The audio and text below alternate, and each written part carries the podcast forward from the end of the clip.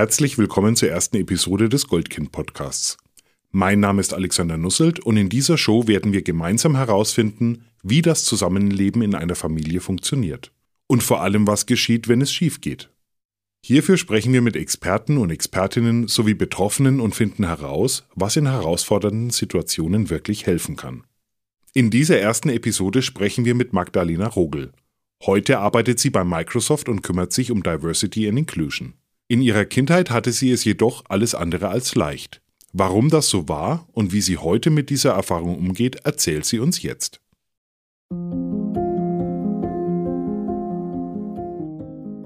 Das Zusammenleben ist nicht immer einfach. Besonders in Familien kann es immer wieder einmal schwierig werden.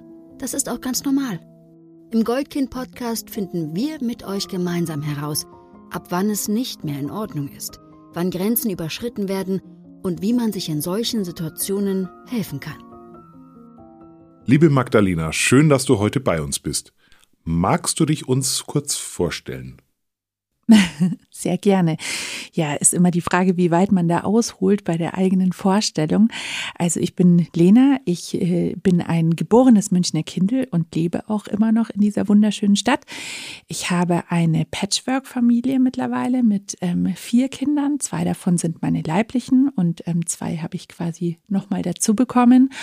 Und ja, ich habe, glaube ich, ein, ein relativ wildes Leben bisher gehabt. Ich vermute, es wird auch so weitergehen, sowohl beruflich als auch privat ähm, hat sich bei mir ganz, ganz viel immer entwickelt und getan und vieles ist ganz anders gekommen, als ich es geplant habe. Aber ich glaube, das war bisher auch alles ganz gut so. Du hast schon häufiger über deine Kindheit und auch das Aufwachsen zusammen mit deiner Schwester gesprochen.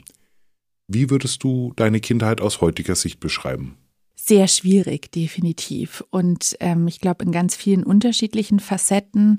Mit meiner Schwester, das kann ich schon mal vorweg sagen, verstehe ich mich mittlerweile ganz wahnsinnig gut. Wir sind ganz, ganz eng miteinander und ich glaube, das hat uns beiden gut getan, dass wir auch diese Zeit für uns nutzen konnten und uns ja so wiederfinden konnten. Aber ich glaube, unsere Kindheit hat auch so ein bisschen dazu beigetragen, dass wir diese starke Rivalität miteinander ganz lange hatten. Wir sind jetzt Mitte 30 und ähm, ja, seit ein paar Jahren ist es ganz gut so, aber früher war es einfach für uns beide sehr schwierig. Wir hatten einen Vater, der sehr gewalttätig war. Damit sind wir einfach aufgewachsen. Das war der Alltag und ähm, das ja hat glaube ich, zu ganz vielen unterschiedlichen Dingen geführt. Einerseits, dass man natürlich immer mit so einem verschobenen Selbstwertgefühl aufwächst und man als Kind einfach nicht dieses Urvertrauen, diese Grundliebe mitbekommt, die für Kinder ja ganz, ganz wichtig ist, um gesund aufzuwachsen, also auch, auch psychisch gesund. Und ja, ich glaube, das, das war für uns so ein bisschen schwierig und wir beide hatten einen ganz, ganz anderen Umgang damit, mit dieser Situation. Es ist bis heute so, dass wir ganz unterschiedlich mit herausfordernden Situationen umgehen umgehen. Aber auch damals war das schon so, dass wir da sehr gegenteilig ähm, damit umgegangen sind. Und ich glaube, das hat dazu geführt, dass wir dann auch irgendwann so weit voneinander weg waren, weil da irgendwie so auch das, das Verständnis für die jeweils andere gefehlt hat. Du hast im Vorgespräch erzählt, dass du schon immer die emotionalere warst und deine Schwester eher die rationalere. Gab es rückblickend in deinem Leben einen Moment, wo du sagen würdest, das war auch genau der, an dem du festgestellt hast, dass ihr so unterschiedlich seid? Ich glaube, das war mir eigentlich schon immer klar. Und für mich hat es sehr lange gedauert, bis ich ähm, mich selbst da einfach gut verstehen konnte. Und ich glaube, so das Thema Selbstreflexion ist ja für alle Menschen, ganz egal in welcher Lebensphase man sich befindet, ein ganz großes, ähm, ja wirklich auch äh, gut über sich selbst nachzudenken und auch zu überlegen, ähm, warum bin ich so, wie bin ich überhaupt und ähm, was, was kann ich daraus auch lernen. Und für mich war es tatsächlich so, dass ich diese Emotionalität lange gar nicht so wahrgenommen habe, also dass mir das gar nicht so aufgefallen ist. Und dann war es ganz lange so, dass ich versucht habe, diese Emotionalität immer zu unterdrücken oder zu verstecken, weil uns ja von der Gesellschaft doch sehr stark auch immer wieder vorgelebt wird, ja, ähm, also Emotionalität, vor allem dann im Berufsleben, ähm, um Gottes Willen, das äh, will man ja auf gar keinen Fall haben. Und ich habe tatsächlich selbst erst seit ein paar Jahren für mich ähm, das so entdeckt, dass ich das als was ganz, ganz Wichtiges und Schönes an mir selbst auch finde und dass ich das auch ganz gut nutzen kann für mich als Kompass und ähm, ja, so ein bisschen auch, um, um zu verstehen, wie ich auf gewisse Situationen reagiere. Würdest du sagen, dass die schwierige Situation, die du mit deinem Vater hattest, auch dazu beigetragen hat, dass du lange gebraucht hast, bis du deine Emotionalität akzeptieren konntest? Ich weiß nicht, ob es genau der Aspekt war, aber ich glaube grundsätzlich Kinder, die in solchen ähm, Familien oder in solchen Situationen aufwachsen, suchen die Schuld immer erstmal bei sich selbst. Das ist ganz, ganz schwierig und leider auch ganz traurig, aber Kinder äh, sehen immer, sie haben selbst was falsch gemacht. Sie haben immer das Gefühl, zumindest selbst wenn sie das noch nicht so beschreiben können oder fassen können, aber es ist immer das Gefühl, ich habe was falsch gemacht. Und das war bei mir auch ganz, ganz lange so, dass ich natürlich immer dachte, ich habe was falsch gemacht und ich bin nicht so richtig so und deshalb hatte ich auch noch gar nicht, ähm, ich glaube, den, den Mut und auch die Stärke, mich mit mir selbst auseinanderzusetzen und mich selbst zu reflektieren, weil das immer auch so eine Ablehnung war, so, oh, an mir ist ja irgendwas nicht richtig und ähm, das, das ist ja irgendwas ist ja nicht okay mit mir, dass ich so bin. Und bei mir hat er, glaube ich, viel auch dazu beigetragen und auch das ist relativ klassisch, dass das Umfeld ähm, das so nicht wahrgenommen hat oder heute würde ich sagen nicht wahrnehmen wollte und dass es oft so war, Mensch, das ist ja ein toller Mann, Mensch, der setzt sich ja für viele Dinge ein und ach, der kümmert sich um den Naturschutz und solche Sachen. Und ähm, dass, dass sowas dann einfach gar nicht als, als Option quasi im Raum steht. Und das hat für mich noch mehr dazu beigetragen, weil ich gemerkt gemerkt habe, alle finden diesen Menschen irgendwie toll und der ja wird auch bewundert und das sorgt natürlich dann als Kind noch mehr dafür, dass man denkt, so ja, es muss ja an mir liegen, an mir muss ja irgendwas falsch sein, dass diese Situation so kommt. Und ich glaube eben, das ähm, ist, ist auch so ein bisschen die Schwierigkeit, dass ich ganz lange so eine große Entfernung zu mir selbst hatte und nicht den Mut hatte, nah bei mir zu sein, weil ich eben auch so eine Ablehnung mir gegenüber hatte, ganz viele Jahre und dachte, irgendwas ist nicht okay mit mir. Also das eine Gefühl, das du jetzt angesprochen hast, dass dich deine Kindheit ähm, lange oder auch dein Leben lang begleitet hat, ist das Thema Schuld. Also die Frage, bin ich jetzt an dieser Situation schuld? Bin ich jetzt an der Beziehung schuld zu den, zu den Menschen, die ich eigentlich mag oder mögen möchte, lieben möchte, von denen ich vielleicht auch Liebe haben möchte? Und das andere Gefühl, das ich ein bisschen raushöre, ist das Gefühl Scham. Also das ist so, als hättest du dich dafür geschämt, du zu sein. Mhm. Wenn ich das jetzt mal so ja, definitiv. Also ich glaube, Scham und Schuld ist ja was, was immer sehr eng tatsächlich auch zusammenhängt. Und ähm, natürlich ist es, ist es ein Schuldgefühl, dass, dass es diese Situation überhaupt gab oder gibt und ähm, auch eben dieses die ganze Zeit so dieses nicht nicht wirklich greifbare, was hat jetzt dazu geführt, auch weil es einfach in unserem Fall und auch das ist meistens so, ähm, also einen Grund dafür gibt es sowieso nie, das möchte ich ganz klar sagen, weil es gibt nie für einen Grund einem Kind gegenüber gewalttätig zu sein, aber es gab auch nie irgendwie für mich oder selten so einen greifbaren Anlass, also es war unberechenbar und das macht es natürlich dann noch schwieriger, weil es irgendwie nicht so verständlich ist und weil man nicht irgendwie als Kind so weit weiß, okay, wenn ich das mache, dann passiert das, was ja für Kinder ganz wichtig ist, eine Konsequenz zu haben, auch im positiven Sinne. Das war nicht da und dann natürlich diese Scham auch anderen Kindern gegenüber. Ähm, ich ich habe mich selten getraut, irgendwie Besuch zu haben. Kann mich auch erinnern, dass es dann auch ähm, zum Beispiel mal Freundinnen gab, zwei Freundinnen, mit denen waren wir relativ eng. Und da ja, ist, ist mal was, also jetzt nicht in dem Sinne vorgefallen, dass, dass da Gewalt passiert ist, aber zumindest ein sehr impulsiver Ausbruch meines Vaters. Und die durften dann nie wieder zu uns Besuch, zu Besuch kommen. Und das ist dann natürlich auch, man, man fühlt sich dann total schlecht und falsch und ja, das, das ist ganz lange so geblieben und auch dann später die Scham darüber zu sprechen. Ich mache das erst seit sehr, sehr wenigen Jahren. Ich glaube, ich habe vor drei oder vier Jahren das erste Mal in einem Radiointerview darüber gesprochen, weil obwohl ich mir mittlerweile sehr bewusst darüber bin, was passiert ist und auch weiß ganz klar, wo die Schuld eigentlich liegt, ist trotzdem eine große Scham darüber zu sprechen, weil es natürlich immer noch auch so ein Umgang der Gesellschaft damit ist und dass man dann gleich so angeschaut wird mit großen Augen, so Mensch und ach, das tut mir leid und so. Nein, ich brauche kein Mitleid, mir geht es gut, ich bin, ich bin eine gesunde junge Frau, Gott sei Dank mitteljung. Ähm, aber ich, ja, trotzdem, trotzdem ist diese Scham nach wie vor da und ich glaube, da müssen wir als Gesellschaft auch ganz viel dafür tun, dass wir über diese Dinge auch anders sprechen können. Wenn du heute rückblickend auf das zurückschaust, was dein Vater euch angetan hat, wie gehst du denn mit der Frage nach dem Warum um?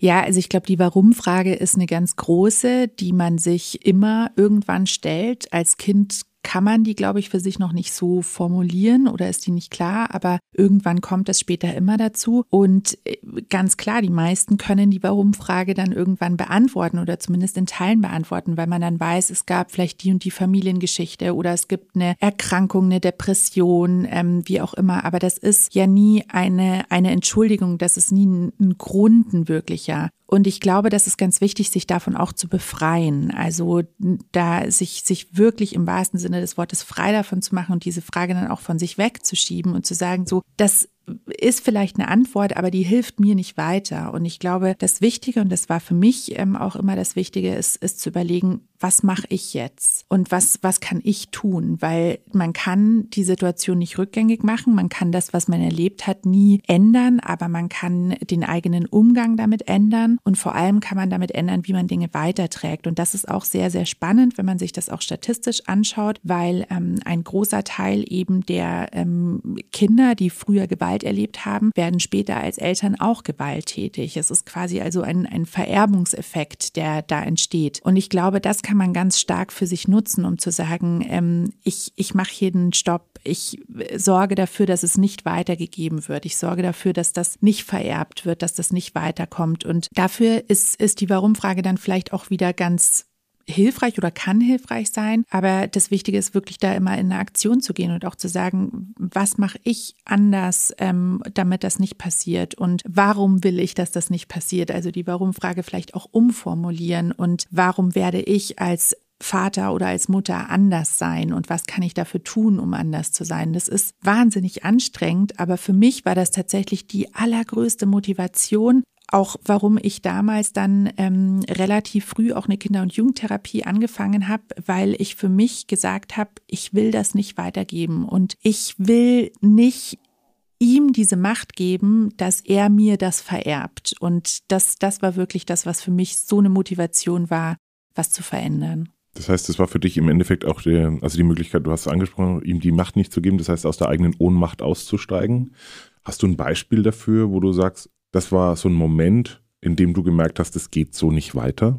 Ich glaube, rückblickend gab es ganz, ganz viele von diesen Momenten. Und auch das ist wieder das Traurige. Auch da äh, ist, ist die Statistik leider sehr klar, dass Kinder sich eben, also ein äh, bisschen weichen die Statistiken ab, aber zwischen sechs und acht Erwachsenen anvertrauen müssen, bis ihnen jemand glaubt. Und wenn man sich das mal vor Augen hält, wie oft das passieren muss und auch wie schwierig das ist als Kind einem anderen Erwachsenen zu sagen, was man erlebt, weil wir haben ja vorher schon über die Schuld und die Scham gesprochen und für mich gab es diese Situationen, auch wenn ich das als Kind noch nicht so ganz verstanden habe, was passiert, aber es sind dann kindliche Situationen. Eine ist zum Beispiel bei mir ganz, ganz tief irgendwie in meiner Erinnerung, weil das so eine Überwindung meiner Scham war. Wir waren mit ähm, ja einer einer anderen Familie beim Baden. Also ich bin mitgefahren, es war quasi die Mutter, die mich da mitgenommen hatte. Und wir waren äh, relativ eng befreundet, also auch meine Eltern mit dieser Familie. Und ich saß mit dieser Mutter im Auto. Wir sind nach Hause gefahren und ich hatte halt den Badeanzug noch an. Es war Hochsommer und irgendwie ein Rock oder ein Kleid drüber. Und dann habe ich es hochgezogen und ich hatte eine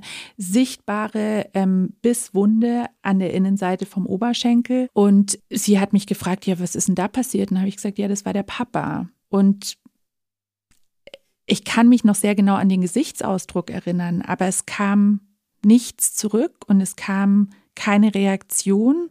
Wir sind nach Hause gefahren und das war's. Und solche Situationen gab es oft, also nicht, nicht in der, ja, in der Ausprägung, aber dann später auch irgendwie mit Lehrerinnen, mit Tanten, wie auch immer. Also ich habe immer wieder versucht, das, das zu erzählen und das zu sagen, aber es hat eben niemand so wirklich geglaubt oder niemand so richtig wahrgenommen oder auch dann den Mut gehabt, daraus vielleicht auch ja eine Konsequenz zu ziehen. Und beispielsweise Bisswunden gab es auch bei U-Untersuchungen bei unserer Kinderärztin. Und ich weiß heutzutage, dass eine Kinderärztin sehr gut unterscheiden kann, ob das Bisswunden sind von Schwestern, die sich vielleicht gekappt gekabbelt haben und mal zugebissen haben, was bei Kindern ja auch vorkommt, keine Frage. Oder ob das von einem Erwachsenen ist. Also das ist ja von der Größe ein, ein enormer Unterschied. Und das waren so viele Situationen, wo ich mich überwunden habe, aber dann irgendwie nichts daraus resultiert ist. Und ich glaube, da müssen wir als, als Gesellschaft und als Menschen wirklich extrem aufmerksam sein und ja,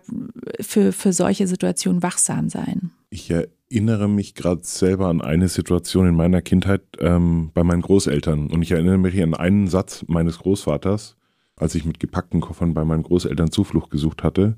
Und der sagte den entscheidenden Satz, da mischen wir uns nicht ein. Ist es vielleicht auch ein bisschen so die Beschreibung dafür, gesellschaftlich, wo wir bei uns in der Gesellschaft herkommen? Also ist es deckt sich das mit dem, was du auch siehst oder erlebt hast, dass wir früher vielleicht in der Gesellschaft waren, so je, jeder soll so bei, also so Sachen werden nicht besprochen, so Sachen werden nicht diskutiert.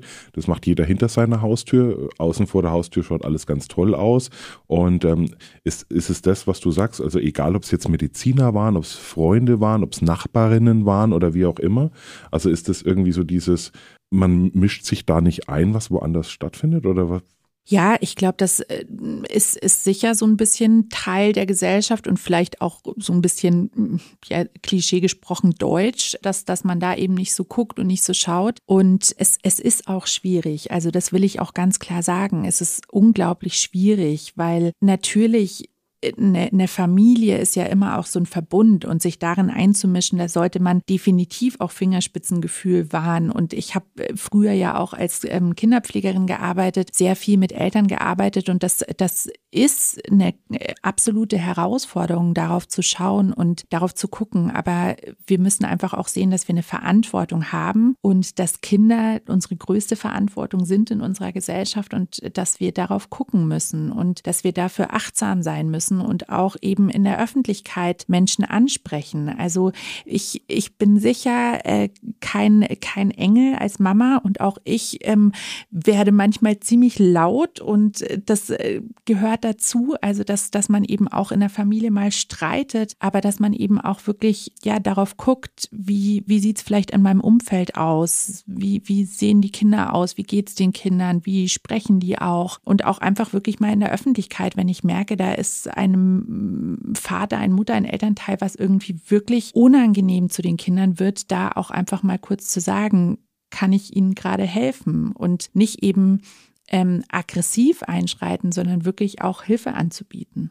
Du hast jetzt ein bisschen davon erzählt, auch von dem Erlebnis beim, beim Badengehen. So ein Erlebnis trägt ja auch dazu bei, also wenn man von anderen äh, Eltern, auch als Kind, dann irgendwie wieder mitkriegt, sie wollen sich nicht einmischen, sie wollen nichts beitragen, das befördert ja die eigene Ohnmacht als Kind. Ne? Also man fühlt sich ja wahrscheinlich noch falscher als vorher eh schon. Also das ist ja, es wird ja ständig nur bestätigt. Der, der Druck, der dadurch entsteht, oder dieser Sog, also das ist ja, wie, wie, wie, wie, wie hält man das eigentlich aus? Das unglaublich bewundernswerte an Kindern ist ja, dass sie eine wahnsinnige Resilienz haben und einfach einen, einen ganz starken Lebenswillen meistens und dann auch immer wieder so eine Unbedarftheit, die, die dann immer wieder kommt. Also das war, war für mich, glaube ich, auch eine ganz große Motivation, mit Kindern zu arbeiten und das auch damals zu meinem Beruf zu machen, weil ich das einfach wahnsinnig toll finde, wie, wie Kinder mit dem Leben umgehen und auch mit, mit Rückschlägen umgehen und ähm, auch mit solchen Erlebnissen. Das ist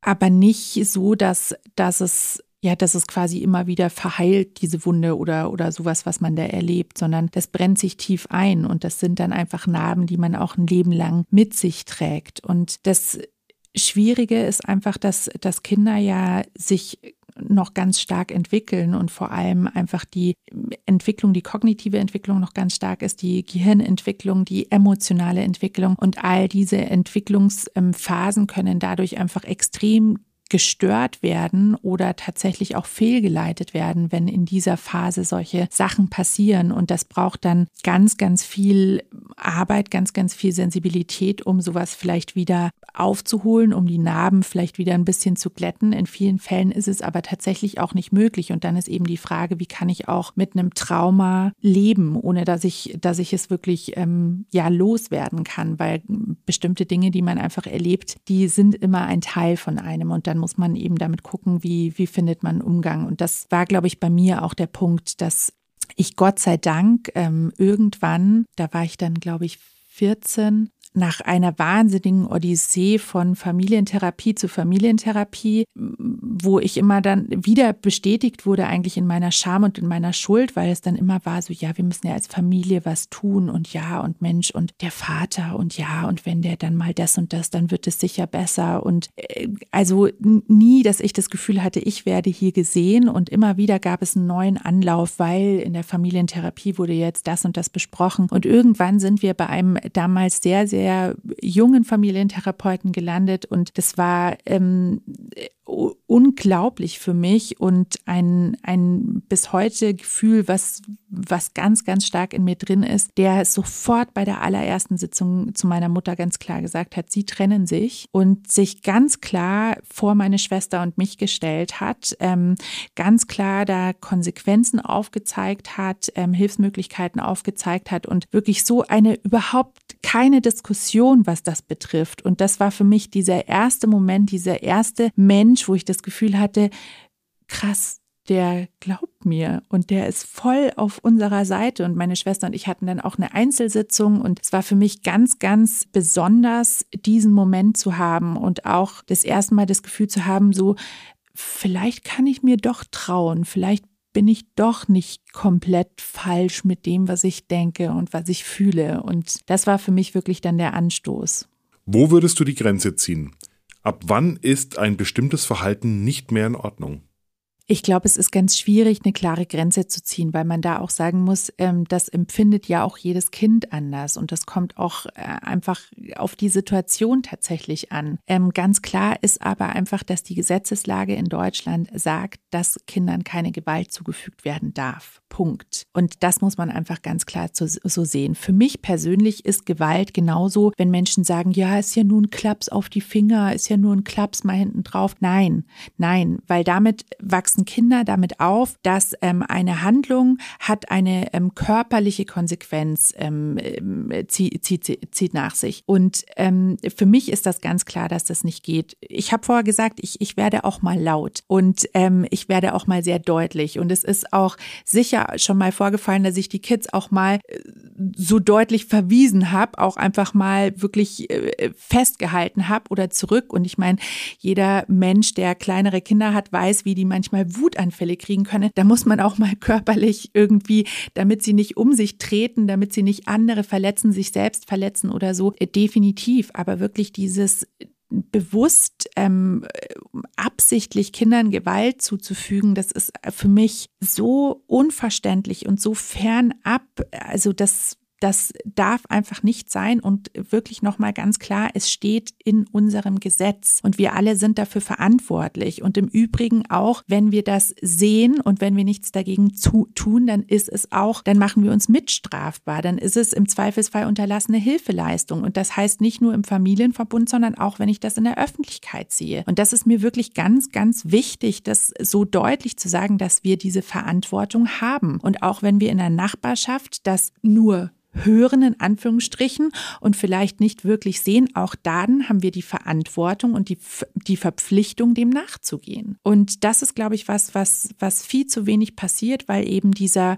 Klaps auf die Finger, dieses, ähm, ach ja, mal eine Ohrfeige, ach mir ist die Hand ausgerutscht, immer noch viel zu sehr akzeptiert wird gesellschaftlich. Ich bin aber davon überzeugt, da führt sehr, sehr schnell eins zum anderen. Und äh, auch ein Klaps auf die Finger ist für mich nicht in Ordnung und ähm, alles, was danach kommt, sowieso nicht. Du sprichst es an, das Thema man ist verpflichtet, was zu tun. Mhm. Jetzt ist die Frage wahrscheinlich, die sich viele stellen, aber was kann ich denn wirklich tun? Mhm. Ähm, wir haben ganz kurz darüber gesprochen, ne? so diese, diese Ohnmacht, die ja auch von anderen wahrscheinlich empfunden wird oder auch die Angst davor, irgendwie irgendwas, dass irgendwas passiert, was man selber nicht mehr unter Kontrolle hat oder oder sich irgendwo einmischt.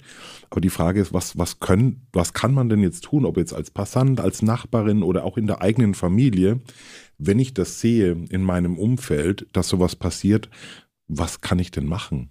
Ich glaube, darauf gibt es keine universelle Antwort, weil das sehr stark darauf ankommt, in welchem Verhältnis ich zu derjenigen Person stehe, zu dem Kind stehe ähm, und auch, was ich für eine Person bin. Weil das ist auch ganz wichtig. Ähm, wir, wir haben auch die Verantwortung, uns selbst zu schützen und wir sollten uns nie selbst in Gefahr begeben in einer Situation. Und ich muss auch, oder wir alle haben die Verantwortung, auch uns selbst zu überlegen, bin ich, habe hab ich die psychische Verfassung, die mentale Verfassung, jetzt dieses Gespräch zu führen, diese Diskussion zu führen. Und das, das ist, glaube ich, erstmal wichtig. Aber mm, es sind ja auch Situationen, in denen man vielleicht nicht die Zeit hat, darüber nachzudenken, schaffe ich das jetzt, kann ich das jetzt? Und da kann ich wirklich nur appellieren, denkt an eure Empathie und geht eurem Impuls nach. Das, was sich richtig anfühlt, ist meistens auch das Richtige in dem Moment. Und es gibt in jeder Stadt ganz viele Hilfetelefone. Das kann ich wirklich sehr empfehlen, weil da kann man einfach mal anrufen und kann sagen, ich habe das und das beobachtet und das dann mit einer Person reflektieren, mit einer Fachperson, weil oft zweifelt man dann ja an sich selbst, so ja, ist das jetzt so und mm.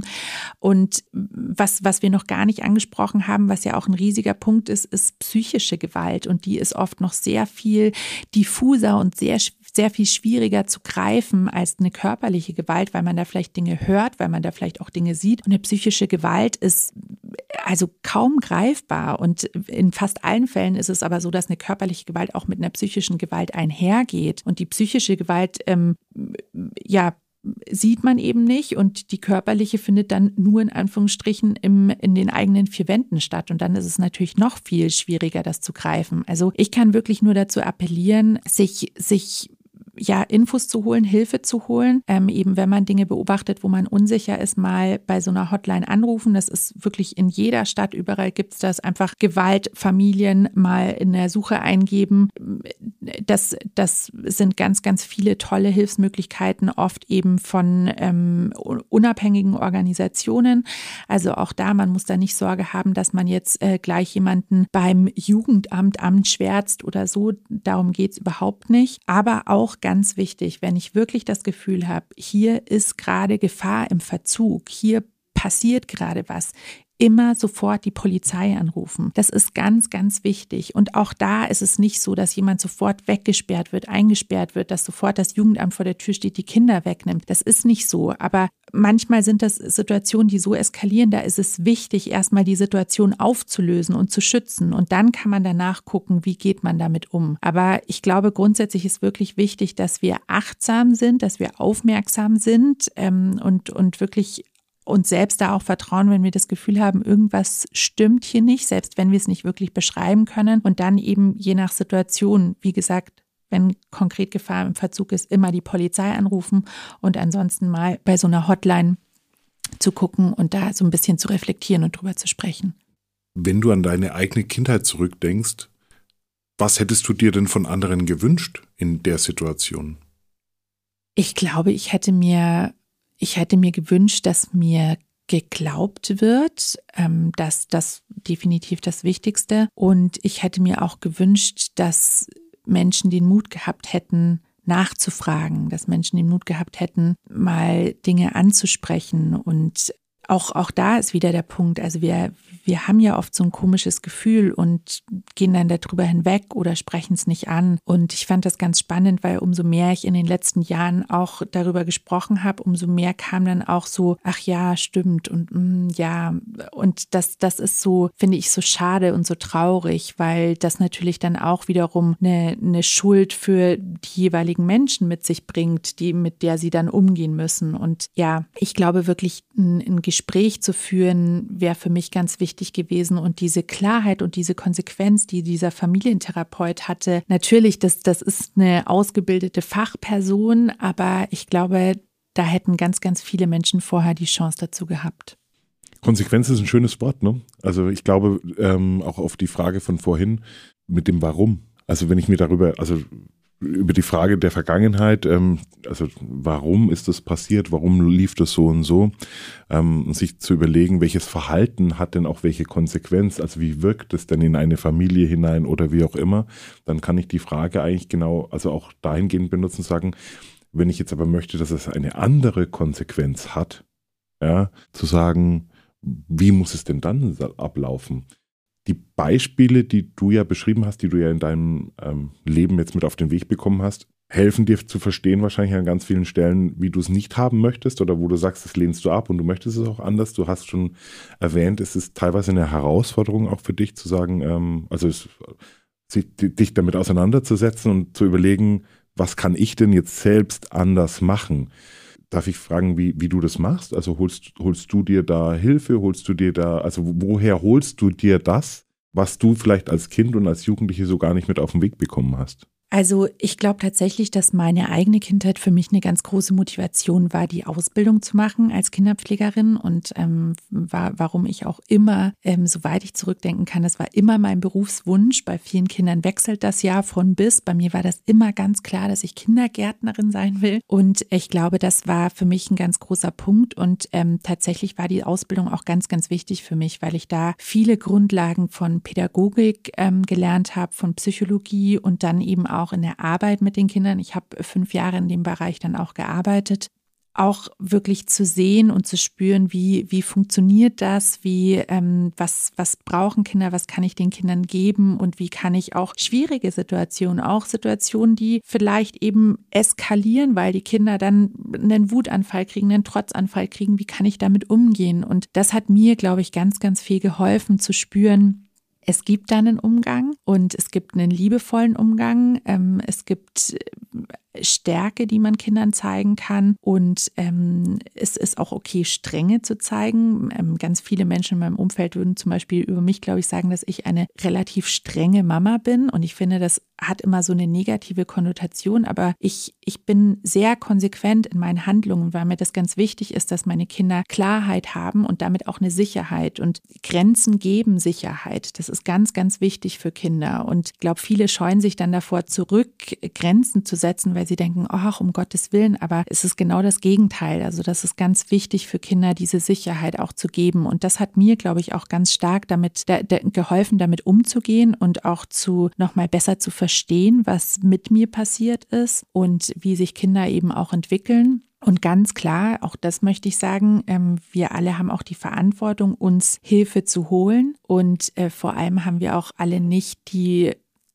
Verpflichtung und auch gar nicht die Chance, alles immer mit uns selbst auszumachen. Und ich bin ein riesengroßer Fan von Therapie. Ich ähm, mache seitdem ich 14 bin Therapie in ganz unterschiedlichen Abständen, manchmal wirklich wöchentlich in, in Phasen, in denen es für mich schwierig war, beispielsweise nach meiner ersten Scheidung, was nochmal für mich sehr einschneidend war in meinem Leben mit Mitte 20, ähm, habe ich auch nochmal wirklich wöchentlich Therapiesitzungen gemacht, weil ich für mich gemerkt habe, ich muss hier jetzt nochmal was verarbeiten. Da kam auch nochmal ganz viel hoch. Das ist ja auch oft so, dass so scheibchenweise Erinnerungen, Erlebnisse ähm, erst so ein bisschen zum, zum Vorschein treten. Und ähm, ja, aktuell ist es so, dass ich nicht regelmäßig bei der Therapie bin, sondern für mich eben sage so, hey Mensch, jetzt wäre es mal wieder nötig, so eine Sitzung zu haben und ein paar Dinge zu besprechen, dann tut mir das total gut. Und das, das glaube ich, ist ganz wichtig. Und ich denke auch, wenn man so ein bisschen Therapieerfahrung hat, dann kann man das auch ganz gut nutzen, dass man sich mit sich selbst wirklich die Zeit nimmt und dass man sagt, so hey, jetzt mache ich mal einen großen Spaziergang, jetzt nehme ich mir mal bewusst Zeit zu reflektieren, vielleicht, wenn das der Persönlichkeit entspricht,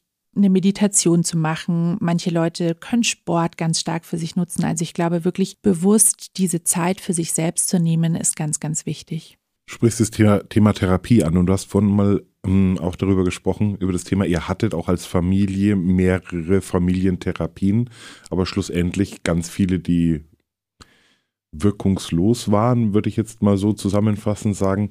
Hast du, hast du einen Tipp oder irgendwie etwas, wo du sagst, daran kannst du festmachen? Also wie, wie findet man für sich den passenden Therapeuten oder die passende Therapeutin? Also ich glaube tatsächlich, das Wichtigste ist äh, Fachpersonal. Und das war bei uns auch ein großes Problem, weil das waren viele so Familienberatungen, aber kein wirkliches Fachpersonal. Und ähm, ich muss auch sagen, teilweise eben so kirchliche Familienberatungsstellen, wo es dann eben stark darum ging, den Familienbund möglichst zusammenzuhalten, egal was da so passiert. Und das ist auch was, was ich ähm, von der Familie von meinen Großeltern sehr stark erlebt habe. Hauptsache ähm, quasi nach katholischem Glauben passt alles auf dem Papier Papier, was hinter den Wänden passiert ist, ist dann im Prinzip egal. Und ähm, deshalb glaube ich, Fachpersonal ist ein ganz, ganz wichtiger Punkt. Also wirklich zu gucken, dass das jemand ist, der eine ähm, psychotherapeutische Ausbildung hat, eine psychologische Ausbildung. Auch da gibt es ja verschiedene Richtungen. Und dann ist es aber tatsächlich auch das, was du gesagt hast, man, man muss sich auch damit wohlfühlen. Und meine Therapeutin kann für mich super sein und kann für dich die falscheste Therapeutin ever sein. Und das ist, glaube ich, ganz wichtig, auch da ehrlich zu sich zu sein und ähm, zu spüren, kann ich hier gerade so sein, wie ich bin? Kann ich mich hier gerade öffnen? Weil darum geht's. Schaffe ich es darüber zu sprechen oder verstelle ich mich? Spiele ich hier gerade eine Rolle? Fühle ich mich einfach nicht wohl, nicht sicher? Und das ist eben was, wo man wirklich ganz stark darauf achten muss und ein Fingerspitzengefühl dafür haben muss und dann auch den Mut zu sagen, ich habe es jetzt ausprobiert, das ist es noch nicht, ich gucke mal noch weiter. Leider haben wir in Deutschland ja das Problem, dass es halt sehr schwierig ist, einen Therapieplatz zu finden, einen bezahlten Therapieplatz zu finden. Das macht es nicht unbedingt einfacher, aber ich kann wirklich sagen, nicht einfach das Erstbeste nehmen, sondern das nehmen, wo man sich, wo man sich wirklich gut dabei fühlt. Es ist ganz wichtig, was du da ansprichst und ich glaube, es ist vielen gar nicht bewusst, dass wir gerade in Deutschland ähm, in unserem Gesundheitssystem eine gute Möglichkeit haben, Therapeuten auch erstmal auszuprobieren, bevor wir uns für einen oder eine entscheiden.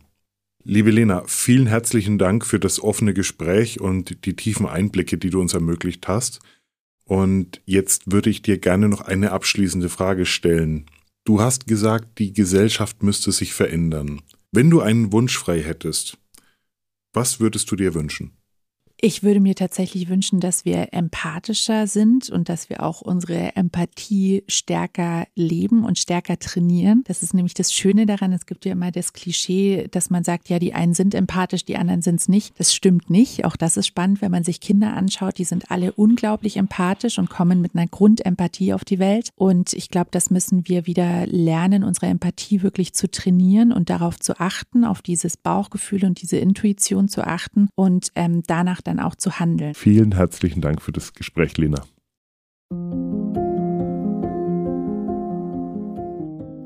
Vielen Dank fürs Zuhören. Wenn dir diese Episode des Goldkind Podcasts gefallen hat, folge uns bei Spotify, Apple Podcasts oder wo auch immer du gerne Podcasts hörst.